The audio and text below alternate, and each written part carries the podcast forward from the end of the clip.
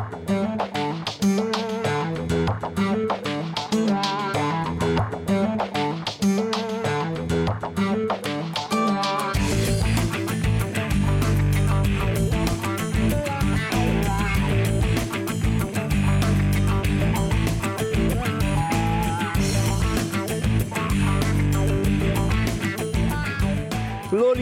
Reyes, gloria al Señor de Señores, Jesucristo. ¿Qué tal, queridos hermanos amigos? Qué alegría estar con ustedes de nuevo en este su programa.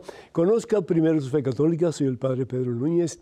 Es un placer de veras que sí poder hablar de la palabra de Dios, empaparnos en la palabra de Dios y ojalá que podamos, pues a través de la escucha de la palabra, dejar que esa palabra penetre lo profundo de nuestro ser y podamos ser guiados por ella. Hoy pues tenemos un programa, yo creo así, y ojalá que ustedes también más adelante, eh, que es un programa cargado de bendiciones. Yo sé que el Señor tiene una palabra de bendición para cada uno de nosotros, para ti en particular. Dios tiene algo que decirte. Así que antes de hacer absolutamente nada más, pongamos en presencia a Dios, hermano, hermana, vamos a orar. En el nombre del Padre, del Hijo y del Espíritu Santo. Amén. ¿Y por qué hacemos la señal de la cruz si Jesucristo está vivo? Para recordarnos que tanto amó Dios al mundo que dio a su único Hijo. Evangelio según San Juan, capítulo 3, versículo 16. Oremos, hermanos. Alabado sea Señor. Gloria a ti, Padre Santo, gloria a ti, Señor, por darnos el más excelso, el más maravilloso, el más hermoso de todos los regalos que tú nos puedes dar es a tu propio Hijo, nuestro Señor y Salvador Jesucristo. Tanto amó Dios al mundo que dio a su único Hijo. Tanto te ama a ti, tanto te ha amado a ti, tanto te amará a ti Dios que dio a su único Hijo. Si reflexionamos sobre este pasaje bíblico, si reflexionamos sobre esta realidad, ay hermanos, estaríamos deseosos mañana, tarde, noche de seguir buscando a Jesús, de seguir acercándonos a Él. El programa de hoy ya por título Masas, pero no misas, o algo por el estilo. ¿Y qué significa eso? Pues ahí vamos a hablar un poquito más adelante. Por ese momento yo te pido, Señor, que nos ayudes a ser fieles a ti. Que no solamente digamos que somos cristianos católicos, pero que de verdad vivamos nuestro cristianismo en todo el sentido de la palabra. Danos, oh Dios, una doble porción de tu Espíritu Santo. Imprégnanos, oh Dios, de tu divino amor, para que podamos amarte con todas las fibras de nuestro corazón, de nuestro ser, para que podamos ponerte a ti como único y verdadero Rey y Señor de nuestra vida. Sabiendo, mi Dios, como decía Santa Teresa de Ávila, que quien te tiene a ti lo tiene todo, lo tiene todo, lo tiene todo, Señor, y nada le falta porque solo tú bastas. Nunca nos vas a dejar a la deriva. Nunca nos vas a dejar huérfanos, como dice tu palabra. Estarás siempre con nosotros para auxiliarnos, para darnos lo que necesitamos y mucho más todavía. Y nosotros a veces somos muy ingratos y necesitamos apreciar lo que tú nos das, Señor. Obra en nuestros corazones a veces rotos, mi Dios, a consecuencia de todo el daño que hemos experimentado en nuestra vida.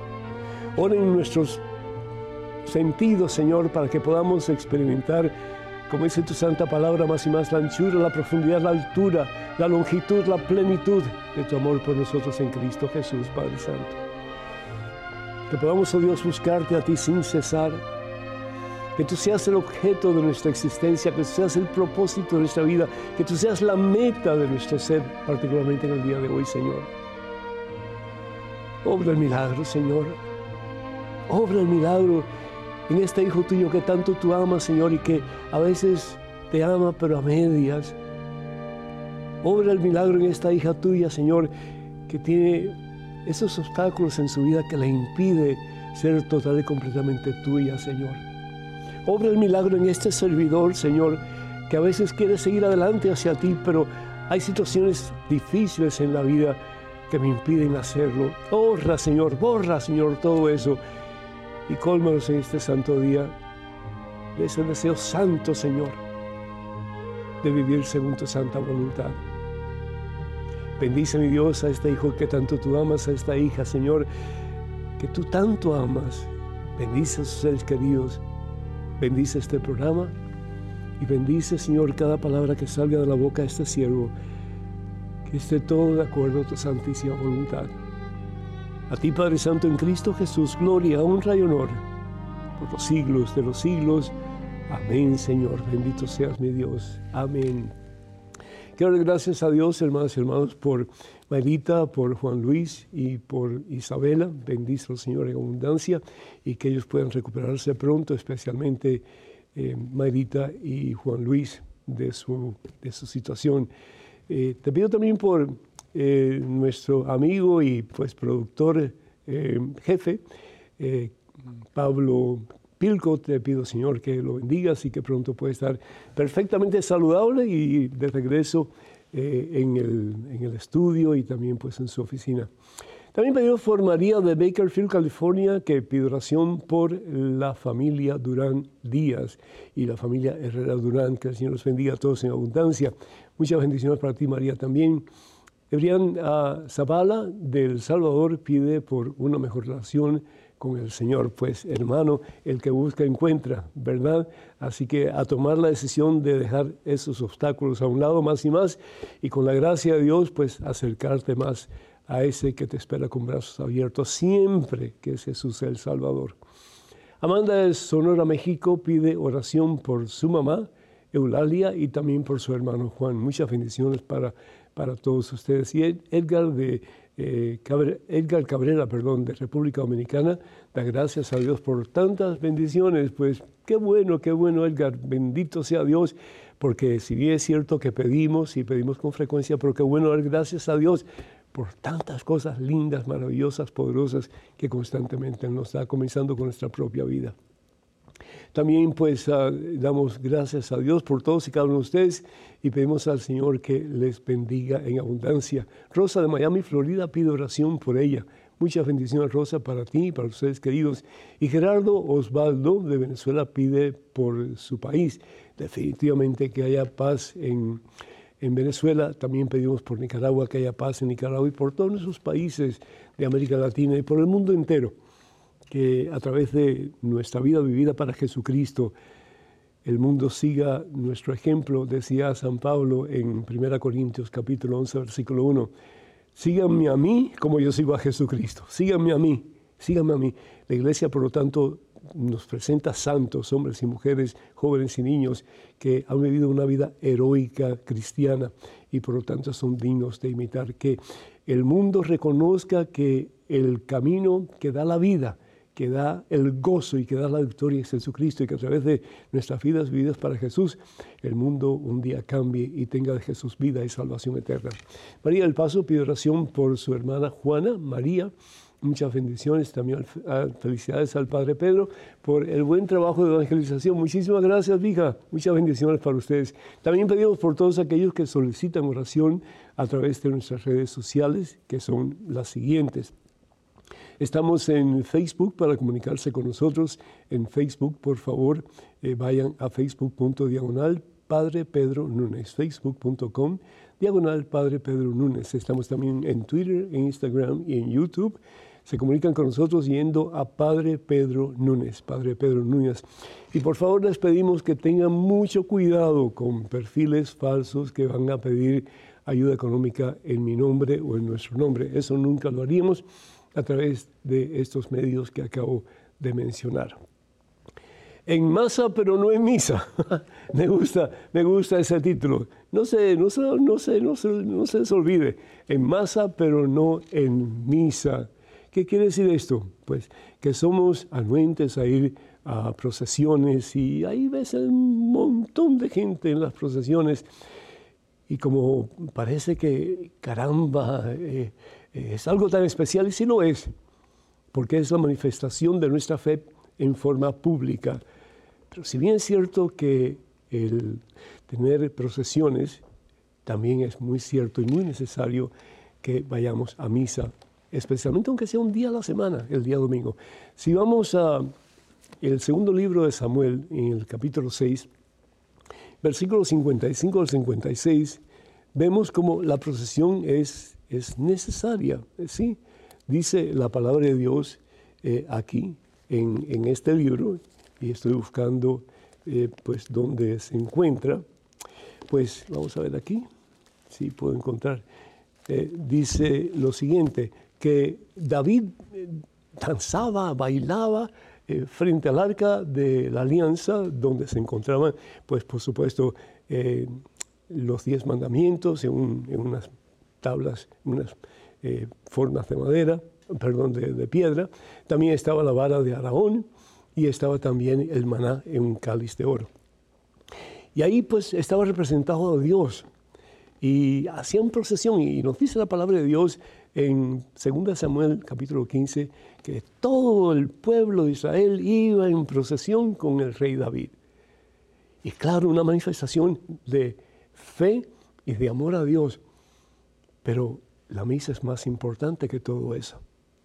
Dice la palabra de Dios en el libro del Éxodo, en el capítulo 20, versículo 8, acuérdate del día sábado para santificarlo. Acuérdate del día sábado para santificarlo. La palabra sábado significa, ¿saben qué cosa? Descanso. El Shabbat significa descanso. Es decir, un día de la semana tiene que ser dado a Dios. Dios nos da siete días. Y de los siete días Dios nos pide solamente un día. ¿Para qué? Para que estemos más que los demás días en sintonía con Él.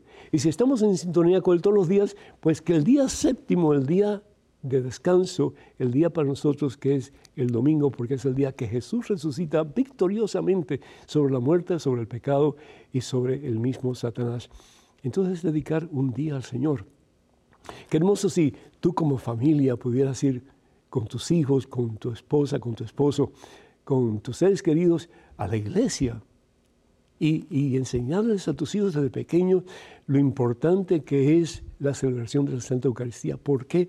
Porque no solamente escuchamos la palabra de Dios, pero es el mismo Dios quien se rinde, se entrega en cada santa comunión a cada uno de nosotros. Fíjense que cuando el sacerdote entra, todo el mundo se pone de pie, ¿cierto? ¿Y por qué nos ponemos de pie? Porque en el sacerdote entra Jesucristo.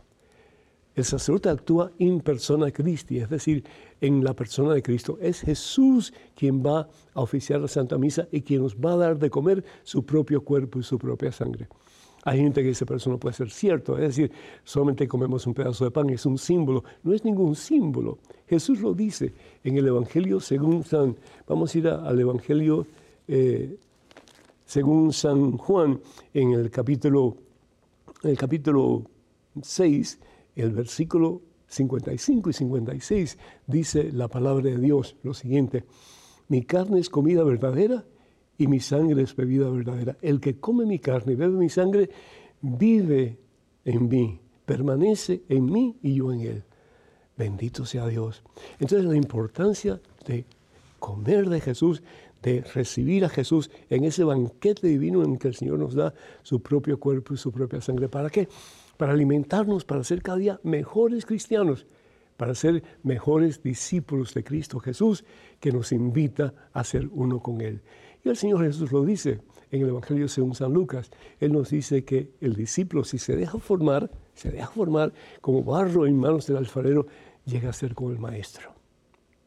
Entonces, qué importante es el que vayamos a misa, aunque a veces no tenemos deseo. Jesús nunca tuvo deseo de estar en una cruz crucificado, hermanos, ¿verdad que no? No, entonces, si Jesús, que es Dios y no necesita de ninguno de nosotros para poder vivir plenamente feliz, porque Él es Dios, pero sin embargo se rebajó a ser uno como nosotros en todo menos en el pecado y se rebajó al punto de hacerse esclavo por nosotros para morir en lugar nuestro, tuyo y mío, en una cruz en el Calvario.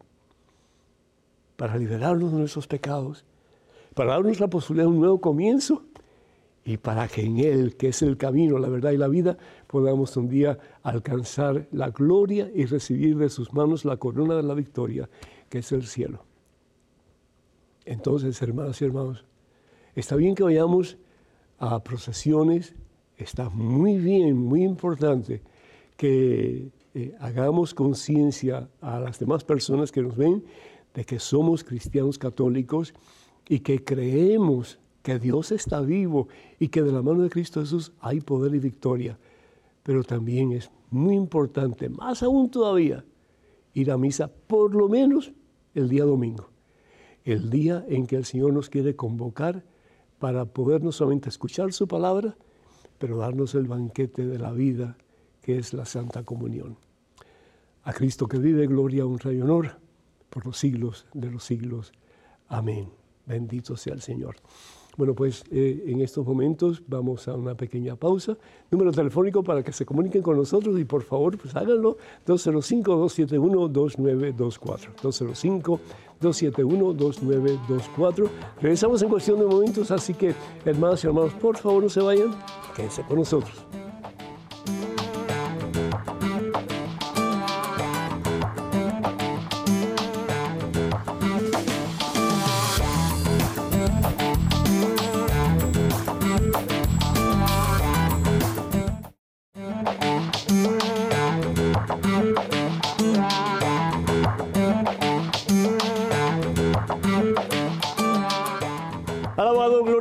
Exaltado sea el nombre de Cristo Jesús, hermanos y hermanos. Bienvenidos a este segmento de su programa. Conozca primero su fe católica, soy el Padre Pedro Núñez. Vámonos hasta Nueva York, donde está Francisca, vía telefónica, que nos está esperando. Francisca, bienvenida. Adelante, por favor. Gracias, Padre Pedro. Un placer y una bendición hablar con usted. Eh, quiero que nos explique un poquito acerca del mensaje de nuestro Señor Jesucristo a las siete iglesias y cómo podríamos aplicarlo hoy en día. Muy bien, muy, muy interesante la pregunta. Pues eh, San Pablo, eh, que se considera el apóstol para los gentiles, es decir, para los paganos, para aquellos que no conocen al único verdadero Dios, como supuestamente lo conocen los judíos, pues él empieza a, construir comunidad en Asia Menor y poco a poco va estableciendo comunidades en diferentes lugares y establece siete iglesias. Y todas las iglesias pues realmente pues son una bajo una misma unidad. En ese tiempo todavía no había la división que hoy día se encuentra desafortunadamente en el cuerpo de Jesucristo, en la iglesia. Y el caso es que ya desde el principio pues tenían ciertos problemas, unos más que otros, porque al fin y al cabo cuando pecamos desafortunadamente pues entra el maligno entre nosotros y en reino dividido entra Satanás y destruye, entra Satanás y destruye en reino dividido. El caso es que eh, en el Apocalipsis el apóstol Juan le habla a estas siete iglesias fundadas por San Pablo. Y comienza en el capítulo 2, ¿sí? en el versículo 1, y empieza con la iglesia que está en Éfeso, y nosotros tenemos pues una carta de San Pablo a los Efesios. Dice, conozco tus obras, tus dificultades y tu perseverancia. Sé que no puedes tolerar a los malos y que pusiste a prueba a los que se llaman a sí mismos apóstoles y los hallaste mentirosos. ¿Qué es un apóstol? La palabra apóstol significa enviado, ¿sí? Los primeros apóstoles, Evangelio según San Mateo capítulo 28, versículo 19 y 20, el Señor Jesús envía a un grupo, el más cercano a él, de sus discípulos, Juan, eh, perdón, eh, Judas ya no estaba porque Judas se ahorcó, pero entonces envía a estos para que con la autoridad del mismo Jesús hagan las mismas cosas que hizo Jesús y cosas aún mayores. Vayan y hagan discípulos de todas las naciones, dice Jesús a estos once. Y sepan que yo estaré con ustedes siempre hasta el fin de, los tiempos. Bueno, entonces ahí está la primera. Después otra iglesia, que es la iglesia de, de Esmirna, es otra iglesia. Otra es la iglesia de Pérgamo. Otra iglesia es la iglesia eh, vamos a ver aquí, eh, la iglesia de Sardes, es decir, son siete iglesias en total. ¿sí? La iglesia de Filadelfia, la iglesia de la, Odisea, en fin. Y en la iglesia de la Odisea dice, dice el Señor Jesús a través del apóstol Juan, conozco tus obras, no eres ni frío ni caliente. Uf, como el Señor te conoce a ti y me conoce a mí, ¿no es cierto? Y qué triste si el Señor un día ante su trono de gloria nos va a decir, no ha sido ni frío ni caliente. ¿Y qué dice el Señor además de eso? Ojalá hubiera sido frío o caliente, pero porque eres tibio y no frío o caliente, voy a vomitarte de mi boca. Ah. ¿Qué quiere decir esto?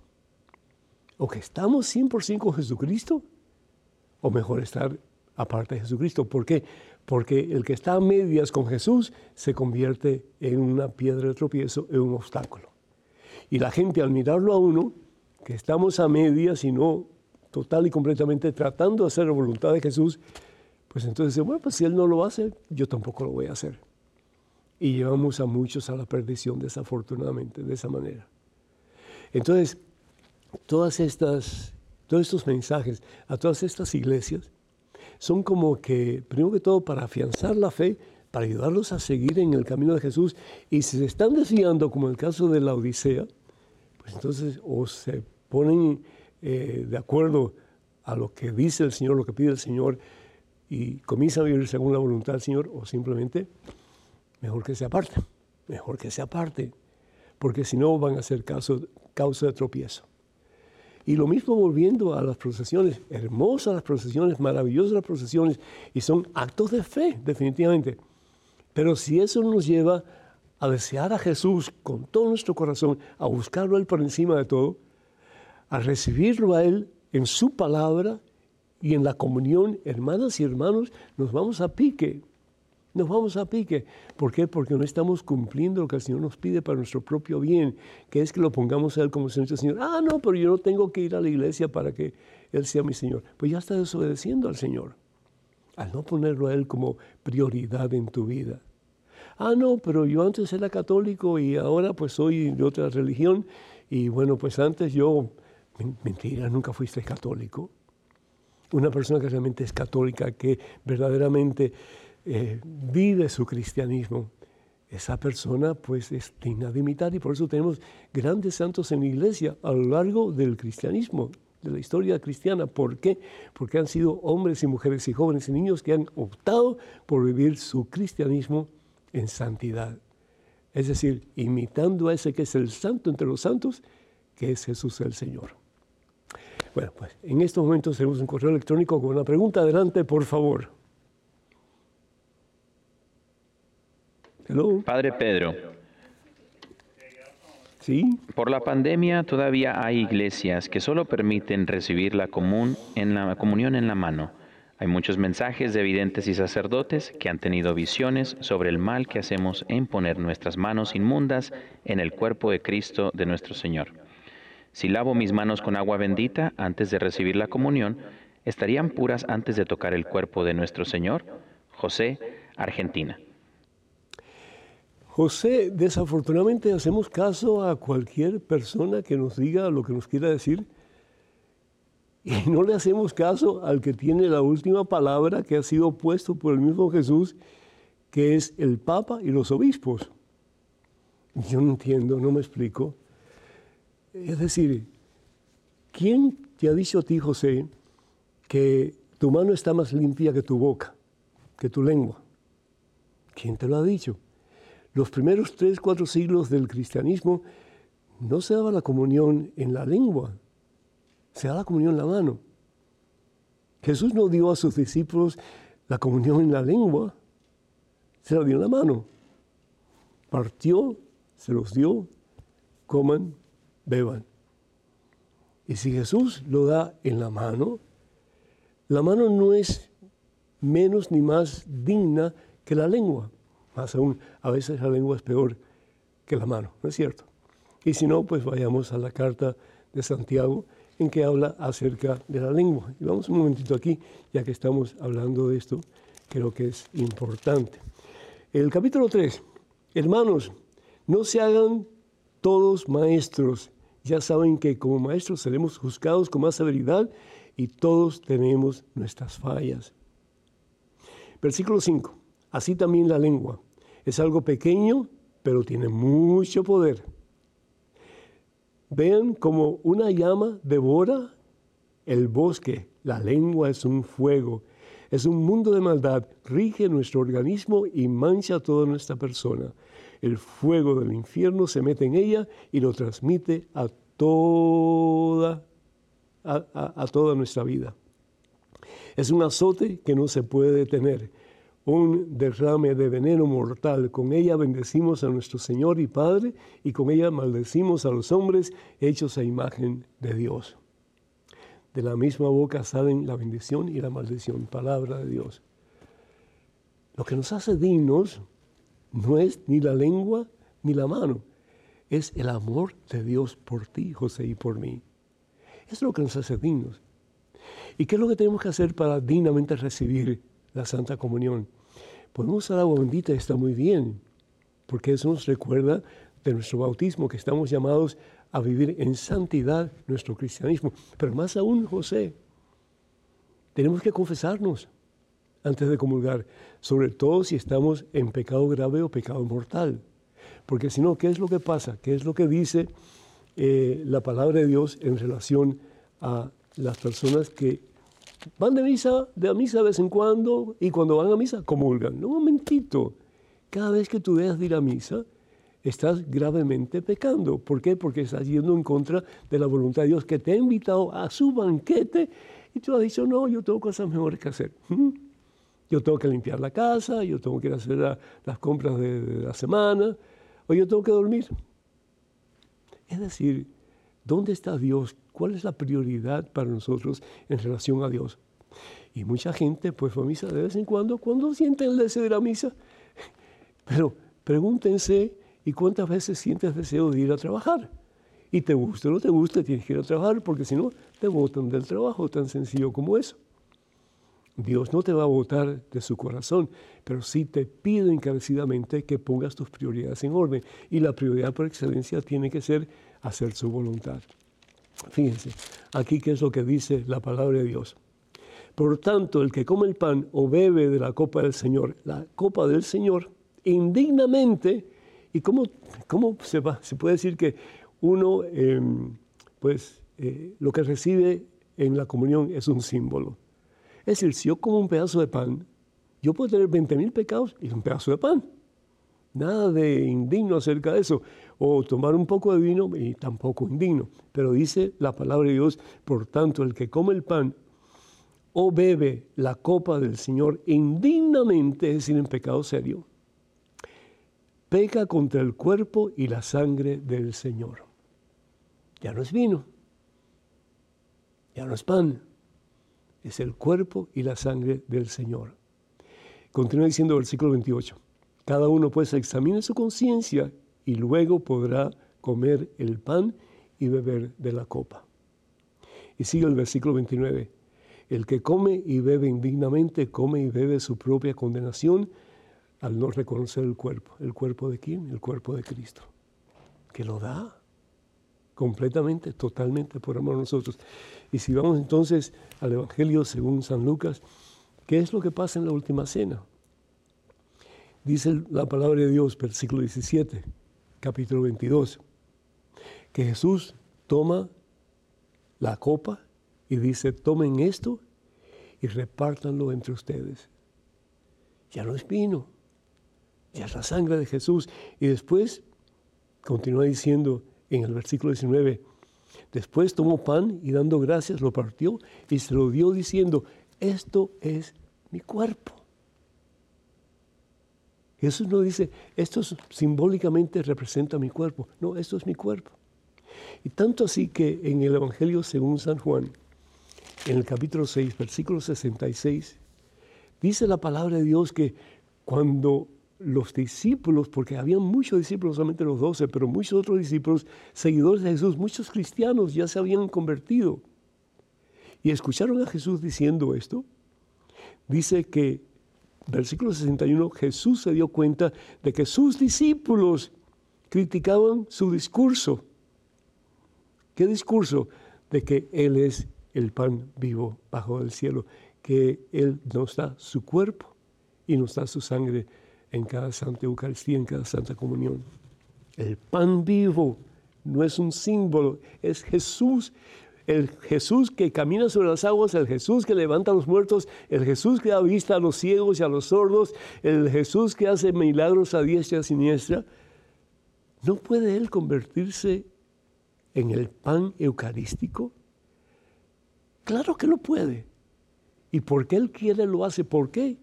Porque quiere darte fuerza, poder, autoridad para tú levantarte en contra del enemigo que es Satanás y ganar la victoria. Dice la palabra de Dios, versículo 66, qué triste. A partir de ese entonces, muchos de sus discípulos se volvieron atrás y dejaron de seguirle. Jesús no salió corriendo detrás de ellos para decirles, momentito, yo estaba hablando simbólicamente. No, eso es una farsa. Eso es una falta de conocimiento bíblico. Es una falta de conocimiento de la tradición apostólica. Ellos bien sabían que estaban comiendo el cuerpo y bebiendo la sangre de Jesús. Y Jesús preguntó entonces a los doce, les pregunta, ¿quieren también ustedes marcharse? Y Pedro le contestó, Señor, ¿y a quién vamos a ir? Tú tienes palabras de vida eterna. Piensen, hermanos, piensen. Es decir, José está bien pensar que la mano es más divina que la lengua, pero Jesús no piensa de esa manera. Jesús nos da la comunión, nos da su cuerpo, su sangre en la mano. La razón por la cual se empieza a dar en la boca es por las muchas eh, carencias de cuidado con lo que estamos recibiendo. Pero hasta el principio, la Santa Comunión, comenzando con Jesús, se daba en la mano. Tenemos un correo electrónico con una pregunta. Adelante, por favor. Padre Pedro, estoy repasando una etapa de mi vida mala. Mentí mucho y robé. Quiero quitarme la vida, pues no le encuentro sentido debido a los tantos errores que cometí. Elba. Elba, primero que todo, el sentirte eh, culpable es bueno y es malo. Es bueno porque te das cuenta que la has embarrado, hermano. La has embarrado, ¿sí? Pero sin embargo, es malo porque no confías en la misericordia de Dios. No confías en la misericordia de Dios. Estás tan, eh, tan metida en tu propio sentimiento de culpabilidad que no das cabida a Dios para que te sane. Mira, vamos a ponerlo peor en un, momento, ¿sí? que le puede pasar a una mujer y es ser adúltera. ¿sí? Si nosotros vamos al Evangelio según San Juan, en el capítulo 8, y digo la mujer, porque en los tiempos de Jesús la mujer era apedreada, el hombre no. Eh, aquí en este, en este pasaje no hay ni idea de quién puede ser el hombre que tuvo relaciones con la mujer. Y la mujer no puede tener relaciones sola, ¿verdad? Tenía que haber un hombre por ahí, pero sin embargo el hombre no aparece.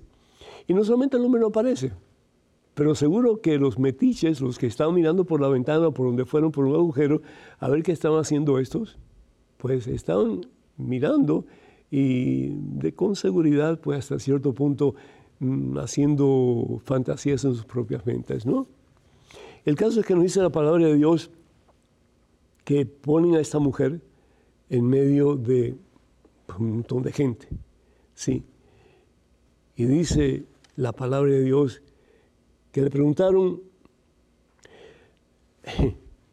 dice, los maestros de la ley y los fariseos que la habían agarrado sorprendida en adulterio, la colocaron en medio y le dijeron, maestro, esta mujer es una adúltera y ha sido sorprendida en el acto. ¿Y quién la vio? ¿Y cuánto tiempo duraron antes de sacarla? Ay, Señor. Es un caso como este, dicen los maestros de la ley, que Moisés ordena matar a pedrada a la mujer. ¿Y tú qué dices? Lo están diciendo para ponerlo a prueba, ¿verdad? Jesús se inclina y comienza a escribir en el suelo, con el dedo. Como ellos insistían en preguntar, se endereza a Jesús, les dice, aquel de ustedes que esté libre de pecado, que arroje la primera piedra.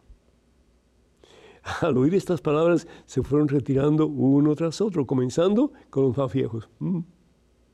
¿Por qué habrá sido? Porque ellos que están apuntando con el dedo eran tan culpables, o peor aún, que la mujer que tenían en medio de aquel círculo que estaba condenándola por adulterio. Jesús se quedó solo con la mujer que seguía de pie ante él. Entonces se endereza a Jesús y le dice a la, a la mujer, ¿dónde están? ¿Dónde están? ¿Ninguno te ha condenado? Ella contestó, ninguno, Señor. Y Jesús le dijo, tampoco yo te condeno. ¿Y por qué decía eso Jesús si la mujer no había confesado sus pecados? Porque nosotros vemos lo exterior, hermano. pero Jesús mira el corazón. Y a mí no me cabe la menor duda que esta mujer se había arrepentido. Y le dijo, vete y en adelante no vuelvas a pecar. Es lo que Dios quiere para ti y para mí, mija. Deja ya de sentirte víctima de lo que has hecho en tu pasado. Vete a confesar. Haz una buena confesión. Un buen acto de enmienda. Dejar de pecar. Acercarte más a Jesús y comenzar una vida gloriosa. Una vida caminando en santidad. Una vida nueva. Ojalá que así lo hagas. Número telefónico 205-271-2924. 205-271-2924. Vamos a una pequeña pausa. Regresamos en cuestión de momentos. Así que, hermanas y hermanos, por favor no se vayan. Quédense con nosotros.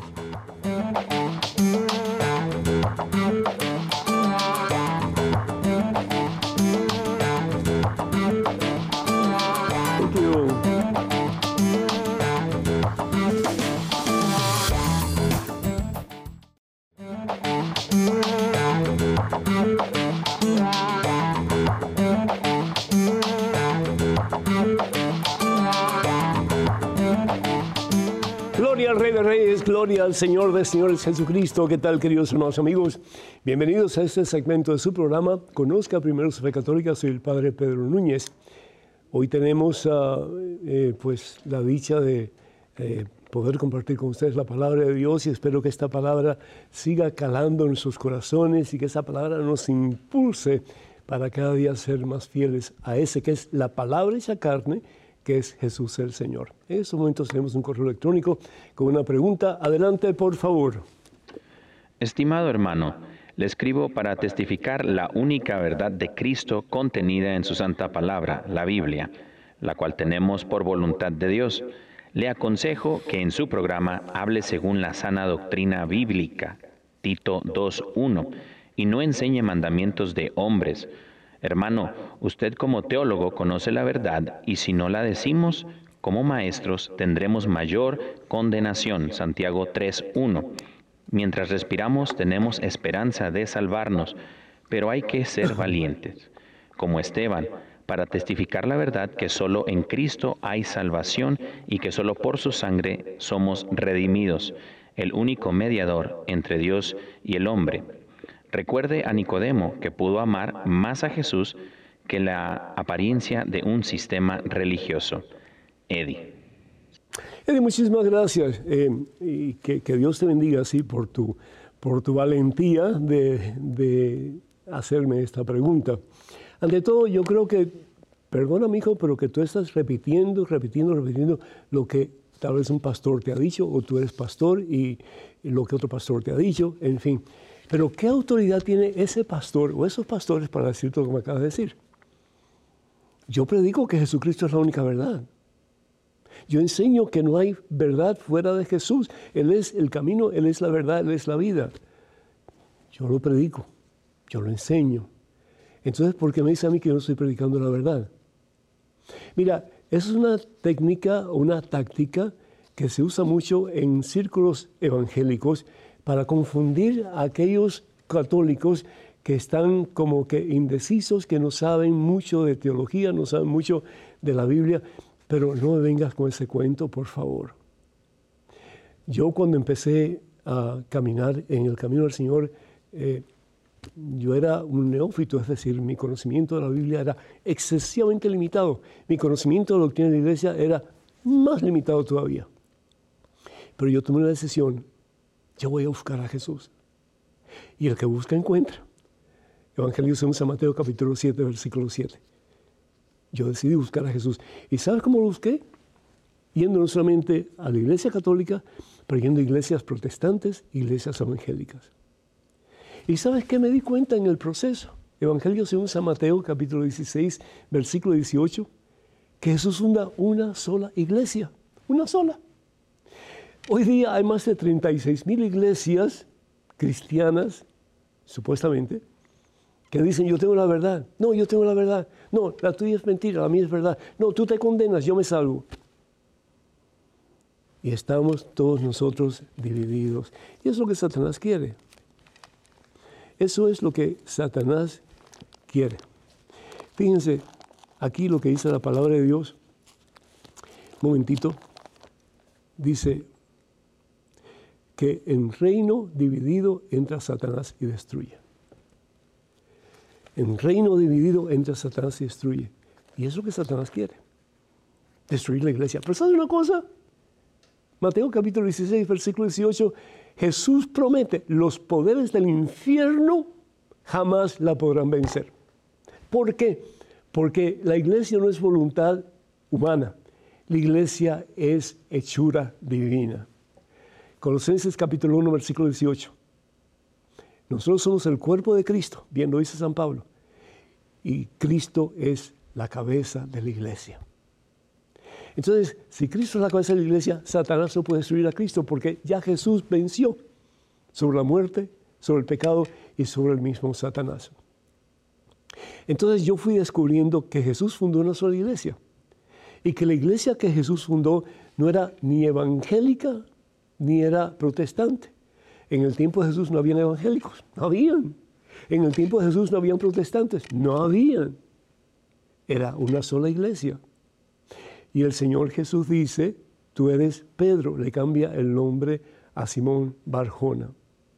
Evangelio según San Mateo capítulo 16 versículo 18. Tú eres Pedro y sobre esta piedra edificaré qué cosa? Mi iglesia. Una sola, mi iglesia. ¿Por qué? Porque Dios es uno. Y la verdad de Dios es una.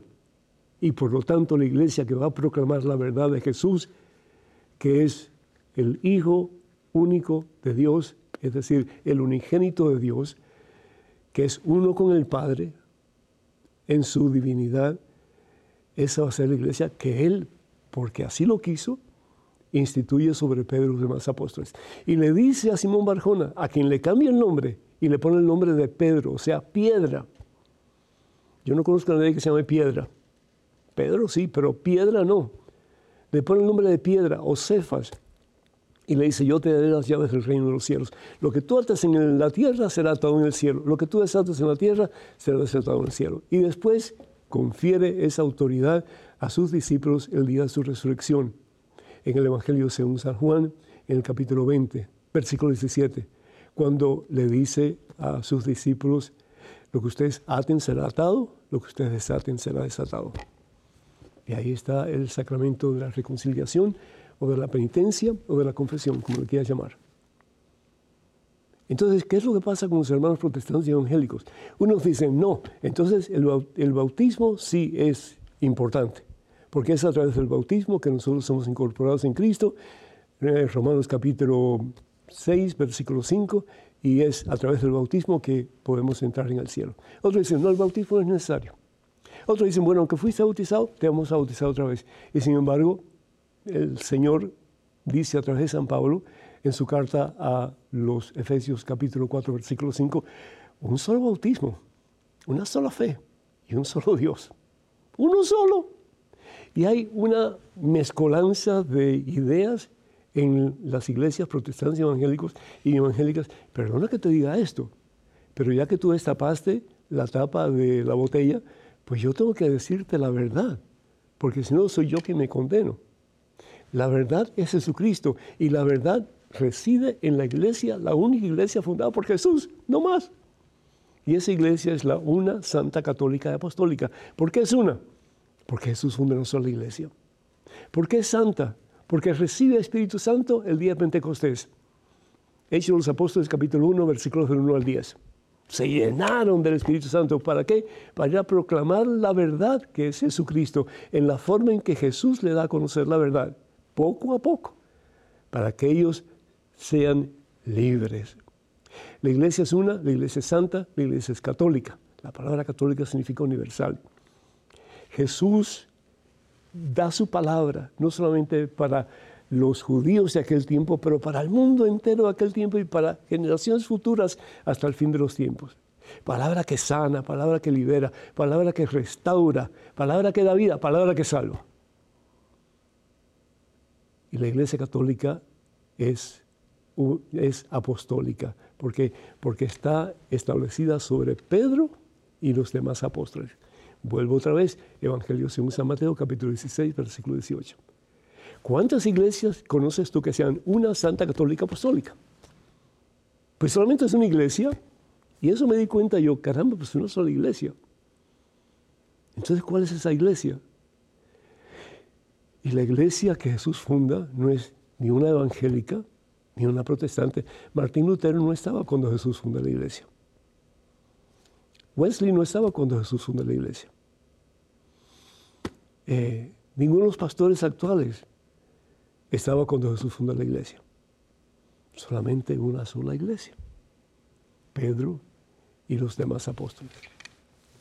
Por el amor de Dios, yo sí te pido a ti que estudies un poquito más, ¿sí?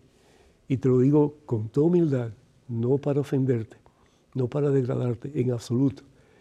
Pero a veces los hermanos evangélicos, sobre todo, hablan barrabasadas sin saber lo que están diciendo, tienen, toman un pasaje bíblico y ahí se van. Y lo que hacen es confundir. Y de nuevo, en reino dividido entra Satanás y destruye. Pero ¿sabes qué? No puede destruir la iglesia. Porque la iglesia es voluntad no de hombre, sino que es de Dios. La de ustedes si es voluntad de hombres. Que Dios te bendiga, amigo. Tenemos un correo electrónico, una pregunta. Adelante, por favor. Padre Pedro, ¿podría decirme, según la Santa Biblia, qué fuimos antes de ser concebidos? Muchas gracias por su atención, felicidades por su programa y por tener a Dios en todo su ser. Ruth desde Veracruz, México. Muchísimas gracias, Ruth, muy, muy agradecido. Si nosotros vamos a, vamos a ver aquí, a el profeta Jeremías en el capítulo 1, en el versículo 2, si no me equivoco. Aquí estamos cerquitita ya, dice la palabra de Dios. Vamos al versículo 4. Me llegó una palabra de Yahvé. Yahvé es Dios, ¿verdad? Sí. Y el 5 ahora que dice, antes de formarte en el seno de tu madre, ya te conocía. Es tremendo. Ya éramos voluntad de Dios, ya estábamos más aún en la voluntad de Dios. ¿Qué éramos antes de ser concebidos? pues estamos en la voluntad de Dios. Ya te conocía. Antes de que tú nacieras, yo te consagré y te destiné a ser profeta de las naciones. ¿Qué es un profeta? Uno que habla en nombre de Dios, uno que habla en nombre de Jesús. Y todos estamos llamados a ser profetas, hermanos, de una forma u otra. Cuando somos bautizados, somos incorporados en el cuerpo de Cristo, que es profeta, sacerdote y rey. Rey, ¿en qué sentido? Rey en que estamos llamados a vivir de tal manera que nuestra vida sea de servicio a los demás. Un rey no es necesariamente el que impone sus leyes. Jesús no dijo, yo he venido a imponer mis leyes. Jesús dijo, he venido para servir y no para ser servido. Entonces, estamos llamados a ser reyes a imitación de ese que es el rey Jesucristo, como sirviendo a los demás, comenzando con aquellos que están en tu propia casa, tu propia familia somos sacerdotes, es decir, estamos llamados a ofrecer sacrificio. ¿Y cuál sacrificio estamos llamados a ofrecer? Nuestra propia vida. Por eso, en cada Santa Misa, cuando se presentan las ofrendas, en esa ofrenda que se va a convertir en el cuerpo y en la sangre del Señor, ahí nos unimos nosotros. Señor, yo quiero ser tuyo. Señor, hazme tuyo.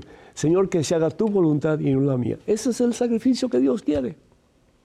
No un sacrificio de, ninguna otra cosa sino que eso, ya el sacrificio está hecho, lo hizo Jesucristo en una cruz en el Calvario. Nosotros nos unimos al sacrificio de Jesús que se ofrece al Padre por la salvación del mundo y por tu salvación y la mía. Entonces cada vez que tú vayas a misa y veas la procesión que se acerca con los dones de pan y de vino, acuérdate de sumergir tu vida en esa copa, en ese cáliz y en esa patena donde está el cuerpo, la sangre de Jesús que va a ser transformados por el mismo Jesús, van a ser, eh, pues, eh, hechos de nuevo en su cuerpo y en su sangre. Eh, esa, e, ese cambio se llama transubstanciación. Transubstanciación. Es decir, el accidente, o mejor dicho, el incidente luce, luce igual pan y vino pero ha habido un cambio. Ya no es pan y vino, sino que es el cuerpo y la sangre del Señor.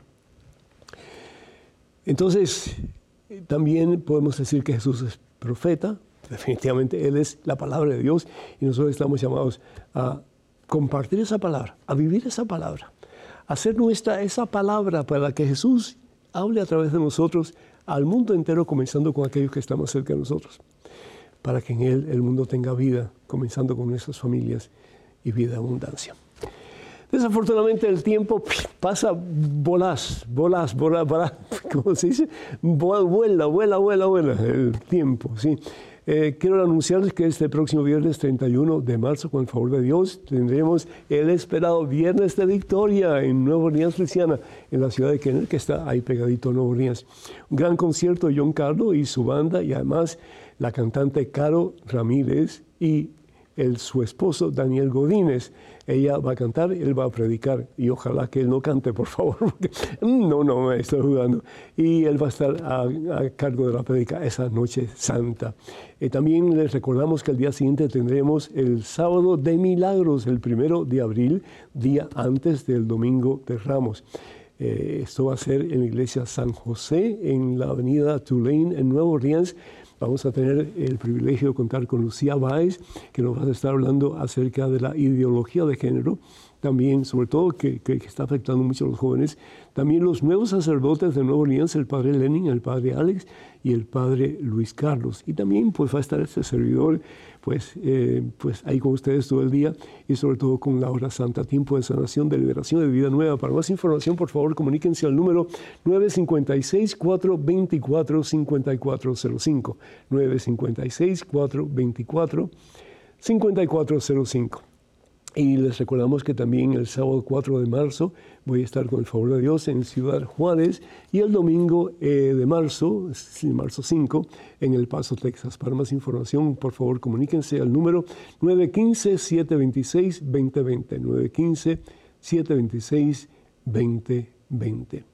El sábado 18 de marzo voy a estar con el favor de Dios en Fresno, California, con Radio Bendita Eucaristía. Así que para más información comuníquense al 559-394-7014. 559-394-7014. Que el Señor me los bendiga abundancia, que sigamos a cada día más acercándonos a Jesús, fuente de vida y salvación eterna. Nombre del Padre, del Hijo y del Espíritu Santo. Amén. Hasta la próxima, hermanos. Dios mediante.